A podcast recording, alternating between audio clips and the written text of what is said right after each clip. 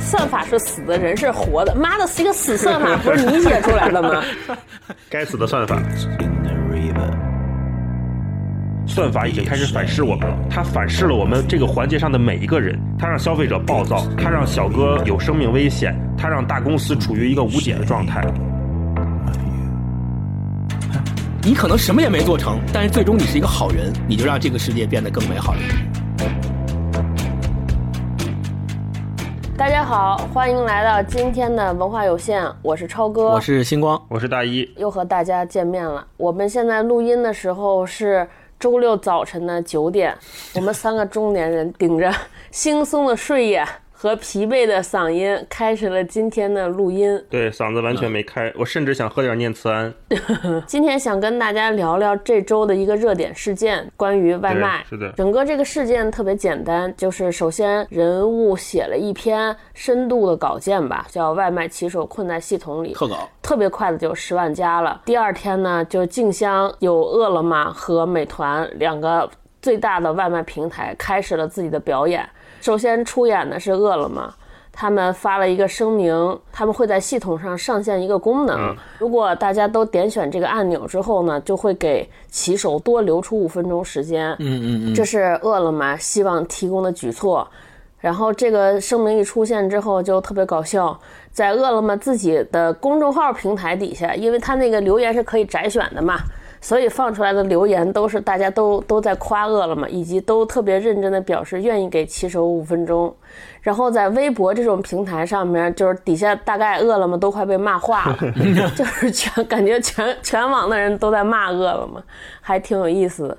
对，然后美团外卖第二天发了一个声明，大概就他们打算怎么办，做了一些比较深入的回应吧。我们先来大跟大家说说这个外卖这件事的发展脉络。星光老师知识担当，给我们分享一下。我自己也做了一些功课，外卖这件事儿可以追溯到哪儿呢？可以追溯到文艺复兴时期的欧洲。哇，当时的宫廷和贵族他们在开 party 的时候。需要提供给他们那种包装好的食品哦，所以这种东西形成了最早时期的外卖的形态。那宫廷跟贵族开 party 不在自己家做吗？他们不都自己有厨房和厨子吗？他们是自己有厨房和厨子，但是不是全部的菜都可以用自己的厨房和厨子做。哦，它还会有一部分东西，比如说我理解。就是像咱们现在的这种熟食啊之类的这种东西，它可能需要外包给外面的人去做，然后拿进来啊，点一五芳斋酱肘子什么的。对对，你可以理解为呃，中国那个慈禧老佛爷，或者是比如说呃，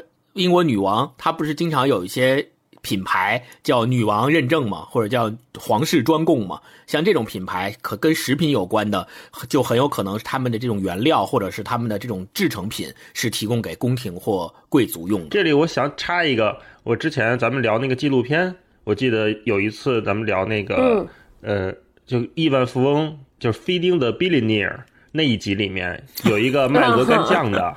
就是啊，专供给外卖英国女王还是他们宫廷里面的这种，就是高级外卖。其实就都不是咱们现在所谓的这种拎着塑料袋到人家说，哎，给你你的餐到了。人家是说，哦，我这可能提前一年就告诉你这儿我。哪年哪天有一个什么活动，到时候我要点这个最高级的鱼子酱，你给我准备好，到时候给我拿过来。这种高级、贼高级的外卖是的，是吧？平民没法享受的，专供宫廷和贵族享用的。哦，再往后讲，就是到十九世纪的时候，美国工业革命起来以后。工人阶级就起来了嘛，就他们就有了一种分餐制，就是各吃各的，自己带点菜，带点饭，然后呢自己坐那吃。就这种分餐制推动了这种外卖的食品在美国的普及。进入到二十世纪五十年代，一九五几年的时候，这个时候日本和韩国就进入了经济发展的高速期，城市化率呢也提升了，家庭电话呢也普及了，所以外卖这个事儿在日韩的普及度。就开始提升起来了，人和人的连接更高了。对，所以我们会发现，外卖这件事儿本质上是跟着城市化率的提高和经济发展的水平同步在走的。如果没有这两个前提的话，其实你很难谈得起外卖的基础。嗯，咱们继续往后说哈。二十一世纪初，就是二零零几年开头那几年的时候，有一些国外的外卖平台开始成立了，但是呢，做的没有像饿了么和美团发展的这么快这么大。因为之前说了嘛，他们只是有了需求之后，他们为了满足需求才建立起来的，所以他们的量啊、他们的盈利啊、规模呀都不会起得那么快、那么大。然后，二零零八年的时候是一个比较重要的节点，是中国的，也不能说第一个吧，但是是。最终一直运营到现在，并且已经成长为一个巨头的饿了么，在二零零八年的时候创立的，这是一个非常重要的节点哦。然后二零一零年的时候，美团外卖才开始做，美团相当于落后饿了么将近两到三年的时间，才开始介入外卖这个领域，是因为之前美团一直 all in 的是团购，从团购百团大战脱颖而出了，美团没死，然后美团就说，那我不能做团购了，那我做什么呢？开始做 O to O 外卖，作为 O to O 这个大业务里面的一小块儿。在二零一零年的时候，美团开始涉足这个业务，嗯，所以我们认为从二零一零年开始到今天二零二零年这十年的发展，可以囊括中国外卖的一个蓬勃的发展历程。我是那天看到在微博上有一个投资人。大概给梳理了一下这个饿了么和那个美团外卖之间的这些羁绊和前世今生的故事。美团是二零一三年十一月的时候才进入外卖领域的。哦，对，二零一三年。当时还有阿里也做了一个叫淘点点。对对对。还有百度外卖，百度外卖更慢，是一四年四月才上线的。对，百度外卖是最慢的。说二零一四年才是这个国内外卖行业的真正元年。对。然后事后统计，当年行业的前四名，饿了么是百分之三十点五八这个份额，第二是美团是二十七，然后淘点点是十百分之十左右，百度外卖不到百分之十，这是二零一四年，然后中间就各种打仗打仗打仗，说二零一九年的时候，美团外卖的日均订单逼近三千万单，市场份额稳占百分之六十五。二零一四年的时候，它只有百分之二十七，现在百分之六十五。说到二零二零年的时候，美团第一个季度宣布订单量突破四千万单，哦，嗯，市场份额开始逼近百分之七十，哇，所以基本上就是饿了么一一步步在缩小，被打没了。嗯，又回到了开始的地方。美团已经到百分之七十。这里面有一个经常谈到的喜闻乐见的一个小故事。当时美团跟饿了么在互相打的特别激烈的时候，王慧文就是王兴的合伙人，在看饿了么的数据。当时美团还没有饿了么的市占率那么高，就发现饿了么的日均订单量按城市排名，排名第六的是福州。王慧文就有点惊，北上广深这些大城市，你一个一个挨排往下数，怎么也不会到数福州。对啊，他就想说这是为啥？他就得出来一个判断，说三四线城市的下沉率，饿了么没有渗透进去，他只是在一二线城市或者是超一线城市做了比较多的工作，然后紧接着。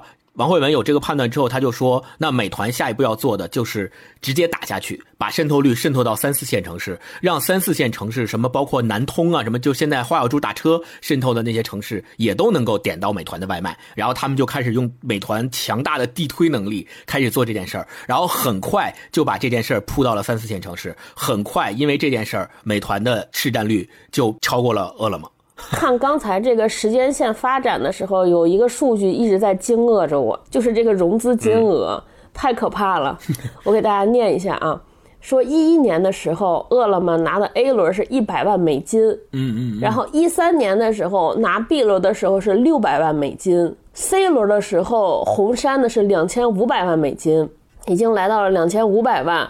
D 轮拿的是大众点评的，那个时候点评和美团还没合起来。这句话特别耐人寻味，说二零一四年上半年仅拿到大众点评八千万美元的 D 轮，钱根本不够烧。我的妈呀，八千万美金都不够烧，因为他给补贴嘛。然后说，二零一五年一月，饿了么终于获得了各种基金三点五亿美元一轮投资。嗯嗯。这是二零一五年一月份，他们拿了三点五亿美金美元。八月的时候又拿了六点三亿美元 F 轮融资，就是这一年合起来就将近十个亿美金。是的。再过了半年，饿了么宣布获得阿里领投的十二点五亿美元融资。当时看了这个，我都惊了。我说这是干嘛呢？这不叫烧钱，就是点着玩儿。是烧的就是把点点美元，一边撕一边烧一边点。我有一个问题聊到这儿，我就特别不明白现在这种互联网模式。现在大家都有一套逻辑嘛，也可以跟大家分享一下。就互联网这一套说辞呢，就是说哦，我先烧钱。我先补贴，我先留住用户，在这个过程中，我把其他家都熬死了之后，我就成了一个一家独大的垄断企业，然后我再涨价，然后我再恢复我这个盈利模式，或者说我拿这些流量去做别的生意。一般大家是这个逻辑嘛？嗯，但是我现在就不太明白，就是说，如果大家都这样的话，那比如说啊，现在滴滴把什么快递打车什么这那的都熬死了之后，它垄断了。如果再出来一个慢滴，对吧？如果我还用这套打法，我为什么做不到呢？我还可以啊。用户在这种工具性的 APP 上没有任何忠诚度可言的。他们的这些企业在投资融资的时候，他们在想什么呢？我我不太懂这些，我一直很困惑。我先说到这儿，先说你一个数啊，你看看有没有回应。刚才我们算了，大概就是不是按饿了么那个轨迹，大概融了前前后后，就算是不到二十亿美金吧。美团可能烧的比它更狠啊。然后这里边有一个美团二零一九年第三季度的业绩报告。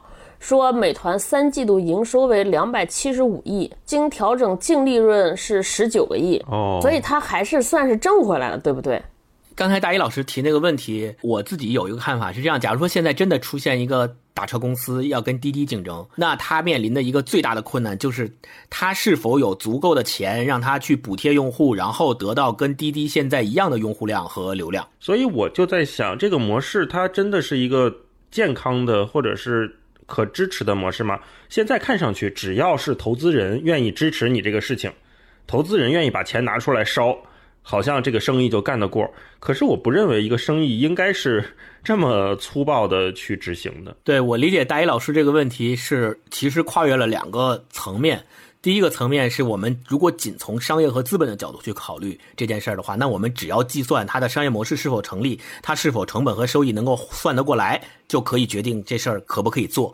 但另外一个更高级别的层面是这件事儿到底对整个社会的价值是否有价值，或者对我们每一个人是否真的有价值。我理解是两个层面的事情，所以外卖这件事儿，今天咱们探讨外卖这件事儿，也是就牵扯到的这个价值层面特别多，不只是商业的，不只是资本的。嗯，你们两个人在看这篇刷屏的人物的特稿，印象最深刻的一些点都是什么？我是晚上看的，不知道是不是因为是晚上，就读的越来越沉重，越来越沉重。沉重的原因是他说的所有道理，或者他里边反映的所有现状，我都能明白，都知道。但是我自己看完之后就觉得短时间内没有什么解决的办法，我觉得这个是特别悲哀的。这是一个特别庞大的系统，而且是卷入了好几方的利益。你像刚才我们说的，美团和饿了么现在两个平台合起来，我估计日日订单量大概得有五千万。我我觉得这个生意简直大到，我觉得即便是国家出手。可能一时都难以改变，对，所以我就看的特别绝望，嗯，不知道这事儿怎么办，然后又觉得确实外卖小哥也很苦，就是你知道吗？就是那种沉痛的无力感。我不知道你们俩看完这个文章当时什么感觉？嗯，我看完的时候很同意超哥说的沉重感。我后来理解这个文章啊，它已经不是很简单的一种权力关系的对抗，因为现在大家很容易把这个关系带入到普通的外卖小哥。呃，普通的消费者，然后还有一个非常恶毒的 王兴，是吧？或者非常恶毒的大大公司里面，就说你大公司你不要这么玩命挣钱不就行了吗？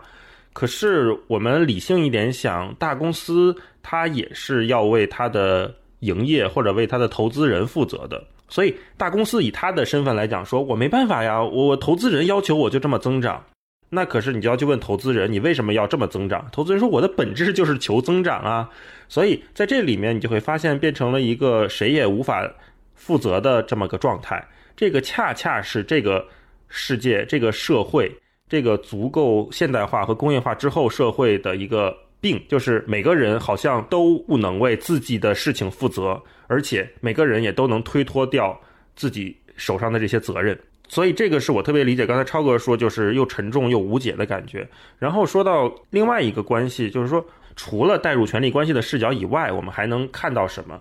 我认为它应该是一种我们这个世界正在跟算法对抗的状态已经开始出现了。因为在我们所有说的一切逻辑的背后，其实是一个大数据的算法。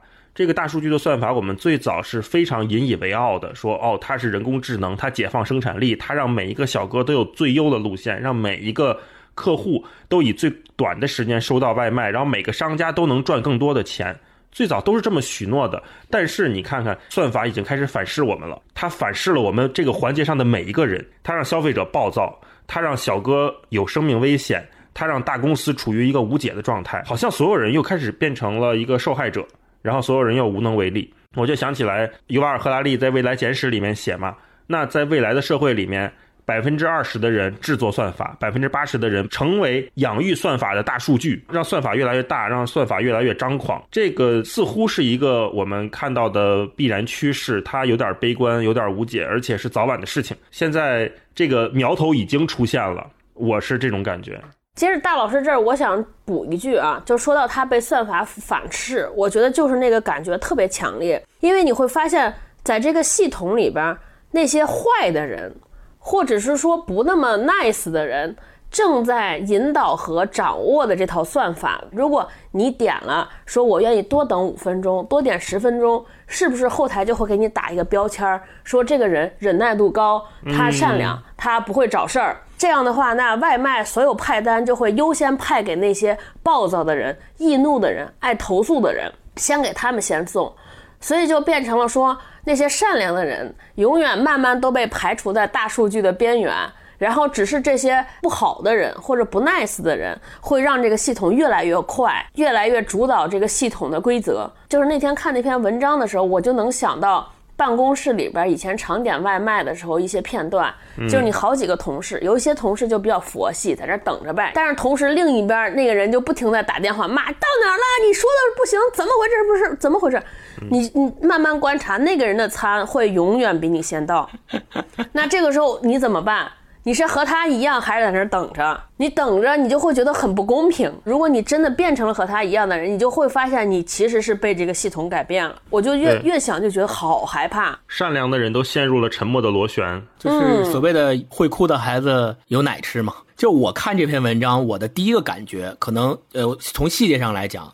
我顺下读下来之后，有一段给我特别大的冲击，就是他里边采访一个外卖小哥，那个外卖小哥说了一句话，他说，最一开始他参加这个行业的时候，发现，在二十八分钟之内，他不能完整的把这个订单完成，经常会超时，然后他就对自己产生了怀疑，他会问自己说。别人都能在二十八分钟之内把这个餐送完，我为什么不能？是不是因为我比别人差？嗯嗯，就这个一点特别的击中我，也就有也有可能是因为最近压力比较大。就我会发现，其实像外卖这个外卖小哥这种心理状态，并不是单纯的他在外卖这个行业或他个人的一个状态，而是几乎现在所有的在资本的驱动下跑得这么快的这些行业里面。的所有的人，包括哪怕你是一白领，你不用风餐露宿的去给别人送餐，你也会在这个系统里受到这样的钳制，你也会有同样的感觉。对，你看别人每天九九六，你说我，我怎么这么累？说是不是我不行？我老了？为什么别人能不仅九九六，还能零零七？对，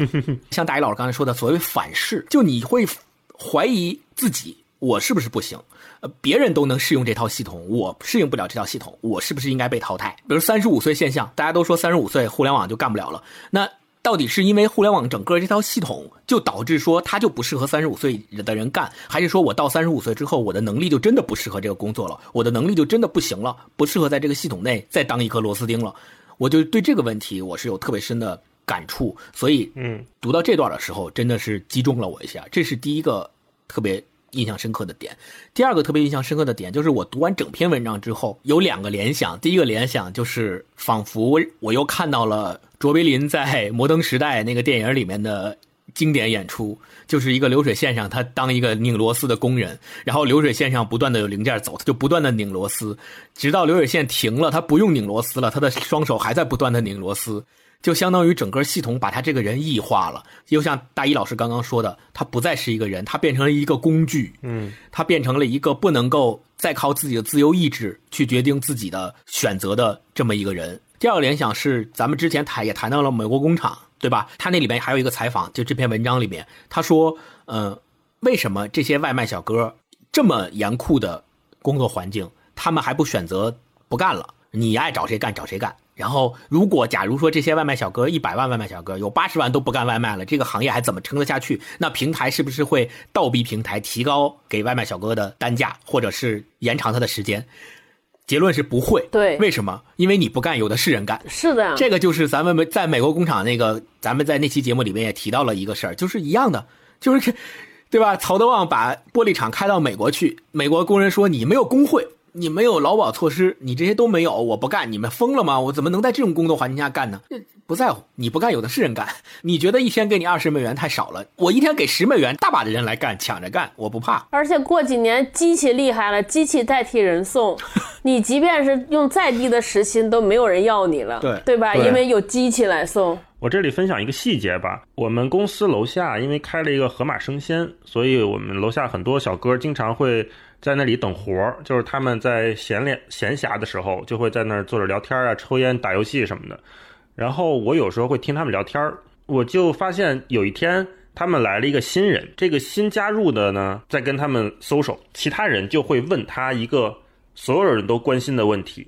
你们猜是什么？所有外卖小哥都会想知道他的这个某一个信息，为什么要来送外卖？能挣多少钱？都不是。是啥？你的电动车一天能跑多少小时？哦，第一次听到他们讨论的时候，我没有任何感觉，我就想就是个工具嘛，就相当于说你这个，嗯，呃，我们的什么工具，你这个电脑能用多长时间，对吧？嗯可是后来看了人物这篇采访之后，它里面也有关于电动车什么熄火啊、没电啊，它推着去送，包括在雨中推着去送，跑不快，改装，我才发现。这个电动车可能是他们的命，他们这么在乎这件事情，对直到有一个新人加入之后，他们看，哎，这个电动车我之前好像没见过，哎，他们会问他说，哦，你这个电动车多少钱呀？他说，哦，我这个四千多。然后说，哎，那你这能跑多少小时？你这能跑多少公里？然后他说了一个数，然后最快能跑多多快呀？然后那个人又说了一个数，然后这边这个快递小哥就说，哦，这么贵确实有道理，那我回头也得换一个贵的。嗯我，现在想起来，真的还觉得他们挺心酸的，挺辛苦的。他们把自己的所有的努力都倾注在了这个电动车上，然后他们要挣钱去买一个更好的、更快的，甚至是更危险的电动车，就是为了在这个系统里面，像星光说的那样，我看上去不要被别人落下。是的，是的，这真的是太残酷嗯了。，大老师说这让我想起来，我还挺怀念非典刚开始，就是过年那段期间呢。不是一开始是什么都没有吗？过年新冠，对新冠，啊不好意思，新冠就刚开始的时候是什么都没有，后来呢就开始陆陆续续可以送快递、送外卖，只是不能进小区，大家要把东西送在外边。所以我们家小区门口有一个广场。然后各个快递的点儿的小哥就会把车停在那儿，一边唠嗑一边就跟摆地摊似的，把所有快递都撒开，有接单，然后有送单，在聊天。我当时看到那个那个场景，还跟勾总在说，我说你看这个互联网这个行业的诞生，真的还是给这些人带来挺大的帮助的。我们有一个京东的快递小哥，我们和他很熟，他每天戴了一个，那天坐在那儿的时候戴了一个 Beats 的那个无线的耳机的头套，还是红色的，就特别酷。就他跟一普通年轻人没什么区别，在聊天，在听歌。我说，你看这些人可能之前就是他，如果是按照以前没有这个行业以来，他可能受制于学历啊、文化各方面的要求，他只能他来到大城市，可能只能从事那种呃，比如说就是去工地啊、搬沙子，就是一些更苦的活。现在呢，他在京东也算是一个在美国上市的企业，而且也是从事这么先锋的行业。然后它的上升通路，你感觉到好像又很明晰。他先是个配送员，然后慢慢是不是能变成这个站点的负责人，最后再往上走，可能变成一个某一个物流港的整个的一个负责人。就看起来一切好像都特别美好，他也很自由、很灵活，然后还能买一个价格不菲的自己喜欢的东西，我觉得还挺羡慕的。直到看见这篇文章，这一切都把我给打破了，就是你之前的那种美好的幻想都被捏碎了。对，就当时我还有一个特感人的瞬间，好多用户都是在寄东西的时候会拿几个口罩给快递。还有一个，我们家邻居好像拿了一袋儿特别大的吃的给快递员，我还以为他是要送送出去，要寄快递，结果发现就是给那个小哥自己。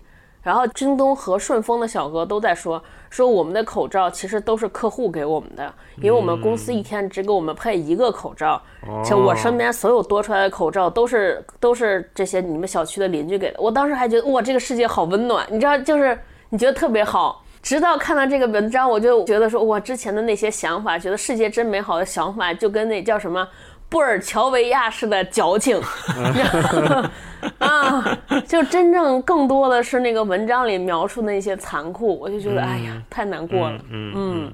完全同意。所以，就这篇文章，呃，出来之后，形成了刷屏的态势，很多人都讨论嘛，也很多人对外卖小哥，嗯，提出了同情，或者是联想到自己的境遇吧。就他们可能会提说，嗯，外卖小哥是这样，但其实我们坐办公室的白领又何尝不是这样呢？我们也都是生活在一个巨大的系统里面，都逼着自己不断的往前跑，并且没有办法反抗。是的，对。但是除了这些观点之外，还有人对这篇文章站在自己的角度提出了不一样的。看看法，比如说，呃，有一些经济学家，他就说，对于这样一篇特稿而言，从记者的角度来切入，从这个维度切入，和从记者的角度去写这篇文章的框架，会让人天然的把对立指向平台，指向公司，然后让大家为了同情快递小哥。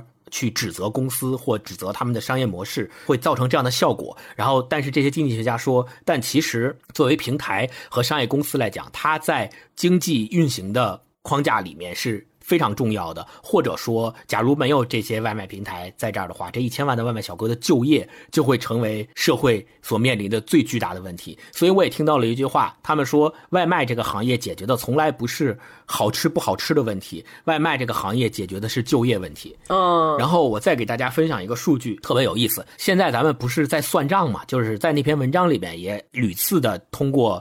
学者的研究和对外卖小哥的采访去算账，他们算账想要表达的一个观点就是说，外卖小哥每天派送的订单量是越来越多了，时间是越来越缩短了，但是可能他们每单获得的这个配送费没没有取得一个相应等级的上升。有一个数据是这样的：一个人随着他日均订单量从三十单、四十单、五十单、六十单、七十单，然后每每高过十单去计算的时候，你会发现他的单均的配送成本。它随这个配送量的增加的递减幅度是越来越来越低的。比如日均接单量三十单的时候，变成日均接单量四十单，有这样一个十单的涨幅的时候，你的单均配送成本是下降的。对，是有一个百分之六点八的下降。但是，等你从日均四十单涨到日均五十单的时候，这个下降量就变成了百分之二点多。然后从五十单变到七十单的时候，这个下降量就只有百分之零点几了。哦，所以这也就意味着说。对平台来说，也并不是说我给每一个快递小哥一天分配越多的单，我的单均配送成本会越低。嗯，它的这个低是有极限的，但为什么它没办法加？是因为在高峰期。用户的需求太多，真的没有办法同一时间在四个小时内满足这么多人的订单量。嗯，我那天看这个文章之后，我还有一个特别本能的想法，我我没想明白，其实我们来算外卖和快递，包括出行这个事情，是给你提供了溢价的服务的。就以前，比如说你去饭馆吃，你要走路，你要开车，还有有各种各样的经历复杂的时间成本之后，你坐在那儿吃一个饭，可能这顿饭需要花一百块钱。但是现在你坐在家里边，有人给你送餐上门，把所有吃的小食都打包好，还有餐具什么都给你送到家哦。当然你可以省去那种在餐厅的那种服务费用，但是这个送到家门口之后，这这顿饭再加上各种补贴，可能只要三十。平台本身它为了获得更大面积的用户，所以疯狂的补贴。让可能还没有准备好的行业突然承受到了来到这么大订单，要处理这么复杂的问题。嗯，你很难想象，如果按我们过去的视角，在过去，像一个只发展了六年的行业，能够有日均单量五千万，有一千万人，这是只是配送小哥有一千万人，你还没有说这种公司背后的这些写系统的人，写算力的人。都卷入到了这个行业里 啊，所以你你就觉得说，这就像是一个被拔苗助长起来的行业，所以它出现了这么多无解的问题，你觉得是理理所应当的？就一个小孩儿一下子。长了五年，一下他需要做五五十岁的人做的工作，你想他可不是各种问题他都解决不了吗？嗯，这让我想起来《三体》里面刘慈欣讲的技术爆炸，也让我想起来说那个马克思《资本论》里面讲到的，说资本主义世界发展的生产力是呃资本主义之前的人类三千年的生产力的总和还要多。这这个就是说，外卖这个产业在中国的这个六年的发展历程真的是。你要看的话，可能是前十六年或者甚至二十六年相同的产业的总和还要多，它这个发展速度和发展的量。嗯对。然后这里面刚刚超哥提到一个事儿，就是也有好多人看了这篇文章以后，他会提出批评，他说：“你看那个为什么快递也是送东西，外卖也是送东西，同样都是送东西，为什么外卖就做的这么差，那快递就做的挺好的？没有人去批评。”瞎说，那是因为文章没有写快递。对，这是第一个原因。第二个原因是快递是全天候的，就是它没有波峰和波谷，外卖是有波峰和波谷的，所以它这个两者之间有本质上的区别。外卖做到这个程度，我自己觉得啊，就是用这么多工程师、这么多产品经理在美团和饿了么的平台上面定制出了这么大一个算法，本身可能是不容易的。但是饿了么提出来的那个问题说，把这个选择权给用户，说我能不能多等快递小哥五分钟这件事为什么被大家骂？我觉得还可以反思的一点是，假如这个选项不是我能不能多给快递小哥五分钟，而是我愿不愿意多给快递小哥五块钱。如果是这件事的话，我觉得作为用户也要反思一点。我觉得现在骂饿了么的很多用户，可能也只是骂，真正要把这个选择摆在他面前，他不愿意给快递小哥这五块钱，可是你给五块钱也解决不了他的问题啊！是解决不了他的问题。你给五块钱，平台扣十块，那这个就无解，没有办法。对，那个饿了么的蠢是在于，你看他那个文章第一句就被被人骂说算法是死的，人是活的。妈的，一个死算法不是你写出来的吗？对啊，对啊，这个这个该死的算法。但是，你说这不是咱自己打自己脸？对，真的是。刚才想起来一个特别一个之前一个互联网大佬吧，他说现在人都焦虑嘛，现在人都被压榨嘛，说别争吧了，这就是我们这代人的命。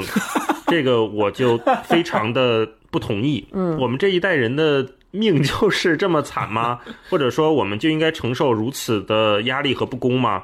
如果有一些人很享受这种被压迫并且反抗的过程，我觉得我也尊重。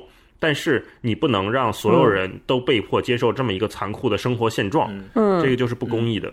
我就想到，如果往未来想啊，我们这一代人，或者是我们这一个社会里面，大家现在都挺不爽的，嗯，呃，那大家阶级固化这么严重，对吧？然后没有任何的上升渠道，然后挣的就这么多钱，然后住的也就是这样的地方，看不到任何未来，有点像我们的早期的农业社会里面的那种地主跟资本家和农民的关系。嗯现在我们经常会自嘲嘛，啊，写代码的是一个码农，对吧？我是干互联网的，我是互联网民工，或者我是一个什么数字、嗯数字民工这样的这样的说法。虽然我们不认为，呃，民工和农民是一个贬义的说法，但是我们确实要承认，他们在这个社会里面是属于一个比较没有话语权或者是相对弱势的地位的。在这种情况下，如果未来社会有更进步或者发展的可能，我们有没有可能再次欢迎所谓的共产时代？嗯，我现在其实是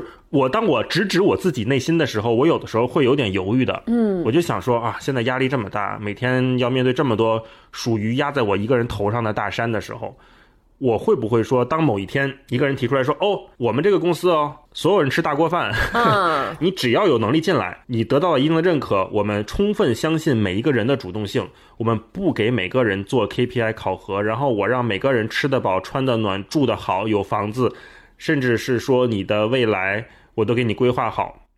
这样的许诺对接下来这一批人，或者是就对我们自己来说，它是不是有说服力的？它是不是有诱惑的？嗯就是他的这个说法确实很有吸引力，但是，但是作为一个理性的人，在被吸引第一感觉之后的第二感觉，就是这不就是前苏联吗？它是有样本的，或者说它是有一个失败的前车之鉴的。那再出现一个这个东西，我会天然的怀疑它会不会成为第二个失败的例子。嗯，我是觉得，我们以一个历史的进程来看的话，它就是循环出现的。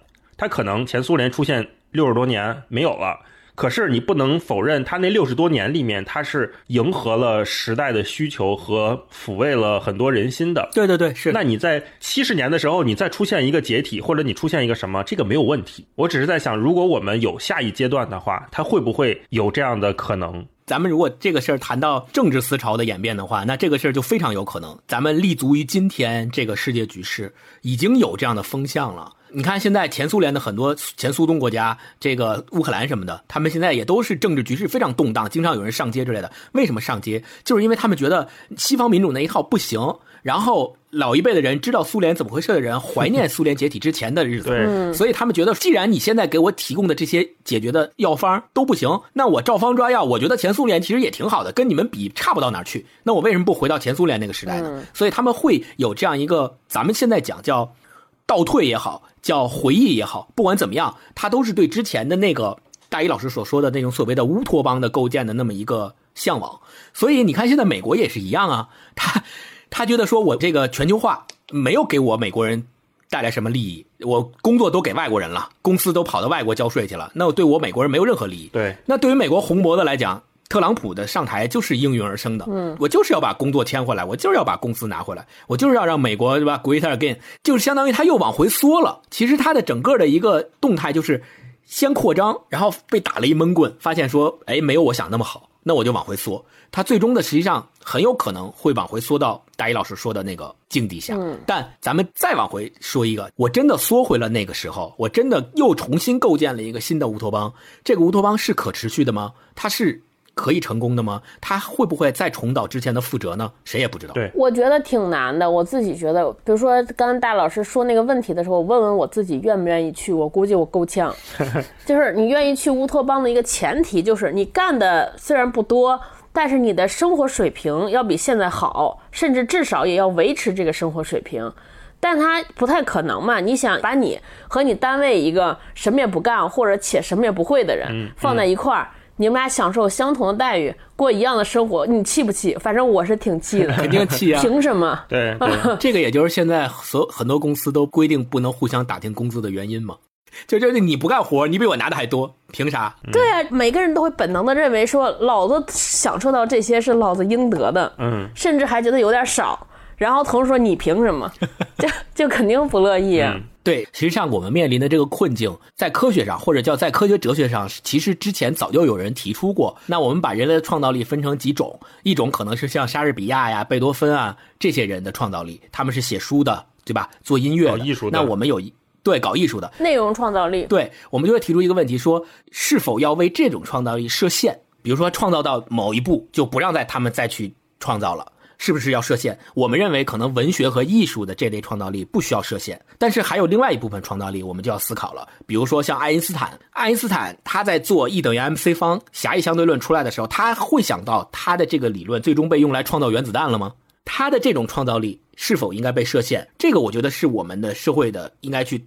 着重探讨的一个问题，然后再往下引申，这些创造力所发展出来的这些科技也好，咱们现在所应用的这些什么手机呀、APP 呀、外卖的这些平台、AI 呀、人工智能，所有这些东西都可以被认为是人类的这些创造力所进行的科技的发展。OK，那这种东西它到底是不是中立的，或者说我们是否能够创造出来一种科技，它是中立的？那这就显示出来了一个东西，叫技术伦理。嗯，就这里面有一个叫科林格里奇困境，特别有意思，叫做说，除非一项技术得到广泛的应用，否则它的影响是不能够被完全预测的。对呀。第二句话是，但如果这项技术得到了广泛的应用，那么它就难以控制了。没错，这是个悖论嘛？对对，这就是格格林格里奇困境。所以这个这这个事儿放到咱们今天探讨的外卖一样的，就是。当你想要做一个平台 A P P A I 算法去把外卖这个产业做起来的时候，我在做的时候，我不知道最终它会产生什么样完全的影响，我没有办法预测，我不知道它对骑手、对小哥、对商家、对用户有什么样影响，不知道。那么什么时候才会知道？就是真正这项技术得到了广泛应用，大家都用它的时候，一千万的小哥都在里面了，对吧？但是这同时这项技术也就难以控制了。就像现在的情况一样，没有办法控制了。对对对，所以这个我觉得是我们今天在想说外卖这件事儿，探讨到现在，我们应该去怎么样去看这件事儿，或者叫说很可能不是单纯的外卖这件事儿本身，它可能其他的领域，包括自动驾驶、包括人工智能等等的这些由人类的创造力所生发出来的技术科学，最终是不是会到达一个失控的境地，还是最终会到达一个什么样的？结局就像刚才大一老师也谈到了，最终是《黑客帝国》那个样子吗？对吧？还是对吧？头号玩家那个样子。对那我们就最后一个话题了，就是在这个系统之下，或者这篇文章里边，我们看完之后，你们大家觉得就是我们普通人还有什么能做的吗？我觉得作为一个普通消费者而言，呃，在这个系统里面，如果我们不能够做到去改变这个系统，那么我们起码可以做到的一点是，通过你的一个动作，不让这个系统往更坏的方向发展。嗯罗永浩老师很早之前说过的一句话，呃一直激励着我。他说，很多人会在这种系统里面被困住，或者是在算法里面被困住的时候，会有一个悲观绝望的感觉，就是我我好像一直以来秉持一个好的价值观、好的素质，做一个好人的这样一个想法去行事，我反而会吃亏。嗯，这个系统和这个社会慢慢变成了劣币驱逐良币这么一个东西，那我是不是应该也像那些人一样做一些坏事儿，或者是做一些占便宜的事儿，然后去获得一些超额的收益？是不是要这么干？罗永浩老师说，你也不要这么干。为什么？因为如果你一生一事无成，但是你做到了一点，就是让这个世界更美好。对嗯，对 对，对，我觉得这句话还是非常能激励我的。你可能什么也没做成，但是最终你是一个好人，你就让这件这个世界变得更美好了一点。嗯，我之前受霹雳启发，就是他在每一次取快递、取外卖的时候，就不仅会跟对方说啊谢谢你辛苦了，然后他也会在关门的时候非常轻。他跟我讲，就是说，如果我是一个门外的人，我是一个给你送东西的人，我当然也会觉得你稍微轻一点关门，对我来说是一个尊重。所以现在我在取外卖或者是取快递的时候，就我肯定会跟外卖员说啊，谢谢你辛苦了。如果是外面下雨的话，我也说，哎呀，实在不好意思，这么晚，或者是这么大雨，还麻烦您送快递。然后我关门的时候，我都会很轻的把门关上。我觉得这可能是我力所能及的表达对他的感谢和尊重的一种方式。嗯可能别的做不到，那只能像罗永浩老师所说啊，让这个世界更美好一点点吧。呃，非常微弱，就这样。嗯，我自己有两个思考，我觉得可能也是上岁数了，整个人变得慈祥起来。你看到很多人，包括我，有的时候也会，他是社会达尔文主义者，对对，就是你老觉得说这个人之所以送外卖，之所以送快递，是就是因为他不行啊，他是不是为什么他当年不好好学习，嗯嗯嗯，对不对？他当时学习努力一点儿，当时再奋斗一点儿，他多学一些技能，他肯定就不会送外卖啊，嗯对不对？所以你就觉得说他遭受的这一切都是他自己应得的，因为他自己不努力，所以又变成这样。我就觉得大家尽量不要这样想，因为每一个人每一件事情没有我们看到的那么简单。你怎么能知道他选这个职业不是走投无路？你怎么能知道他是不是已经做过了一切他能所到的所有努力，但是就是办不到？嗯，所以所以就不要有那么多理所应当，从而对每个人的对某一个行业、某一个职业有所贬低，嗯有所看不起。嗯嗯嗯，我觉得就是大可不必这样。对，还有一个点就是，就说到这个行业歧视，我不知道你们俩会不会有，就是我身边经常会有一些朋友，就是这些人特别奇怪，就是天然会对服务员这些人就有天生的不耐烦。嗯，比如说同样的行为，同样的事情，如果是公司老板这么做，单位同事这么做，或者是一个教师，或者是一个其他行业的人这么做，他就不会这么着不耐烦。但是同样的事情，如果是一个服务员，比如说他跟一个服务员说话说了两遍，服务员没明白，嗯，一个快递小哥打了电话问问路，他说了两遍没问明白，然后他就会特别暴躁，特别愤怒，然后叭叭骂一顿。我觉得大家也尽量不要这样。嗯嗯，就是我老跟自己说，劝诫自己说，人啊一定要有给自己留后路，嗯嗯保不齐哪一天也会成为那个要送外卖、送快递、开专车的人。没错没错，你希望别人怎么对待你，对你最好就怎么对待别人。是的我就是的是的对，就是保不齐都有那么一天。嗯，对简单来讲就是换位思考嘛。但是从更公益或者社会的角度来讲，其实有一个叫无知之幕的概念，就是说，我们想象什么样的社会才是一个好社会，我们如何能让社会里面的人都做出更有利于这个社会的决策呢？那我们可以做一个思想实验。这个思想实验就是把社会上的所有人都放在一张无知之幕的背后。你在这个幕后啊，你是不知道你即将上台扮演什么角色的。你不知道你是一个企业的老板，还是你是一个建筑工人，还是一个外卖小哥，还是一个快车司机，你都不知道。在这个时候，我们这群人站在幕后啊，我们来做选择，我们来一起讨论这个社会怎么样才是公益的。这个时候建设出来的社会，它才应该是最好的。嗯，对，然后我们再把这个大幕拉开，我们这些人再去台上扮演我们各自的社会身份。这个时候，每一个人他都应该得到更好的、更公平、更善意的对待。嗯，这个应该是我们去做任何决定的时候都应该想一想的事情。嗯，所以就是不要天然的把别人的工作或别人的身份跟你自己的工作和身份有区隔。其实你们都是一样的人，在人的层面上都是一样的，没有什么高低贵贱的区别。有很多人他觉得人送慢了，或者是他觉得我的时间比你的时间宝贵，所以你到了你在那等我两分钟，怎么就不行了，对吧？但是我们通过这篇外卖的这篇文章，我们也发现了。其实人家的那两分钟时间，可能真的比你的两分钟时间还贵呢。对，所以千万不要先入为主的觉得说我的时间就比你的时间宝贵，所以你等我是应该的，没有什么这种分别。对，就是如果我们希望怎么被社会好好对待，怎么被世界好好对待，我们先要这么着对待别人，对吧？没错，这样才能有一个好的开始。没错。好，那这一集节目最后呢，也跟大家汇报一个小事情啊，就是我们到十月底。十月下旬吧，就是我们文化有限开播一周年的时间了。那在这个一年的时间里面呢，也特别感谢大家对我们的喜爱和帮助，尤其是好多平台，像小宇宙啊，都给了我们很好的位置，帮助我们经常跟大家见面。那一周年的这一期呢，我们也想做一个稍微特别一点的策划，就是想请大家来帮我们定一个选题。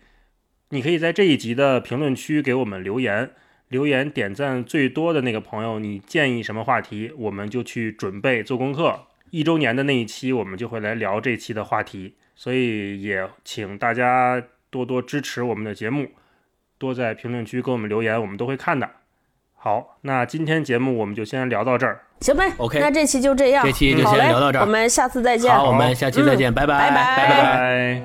遥望着宁静的夜空，哦哦，你指着相住的星球。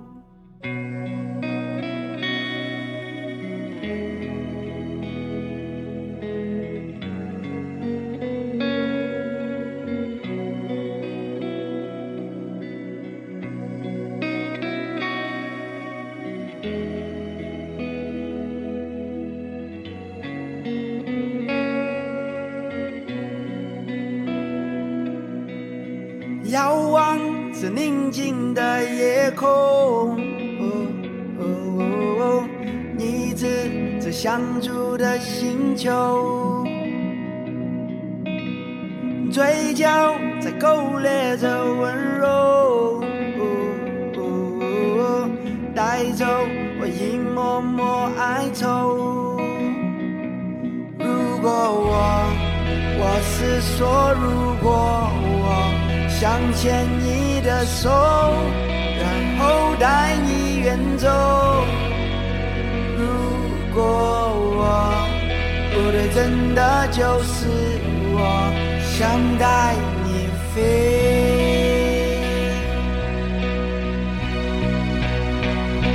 别。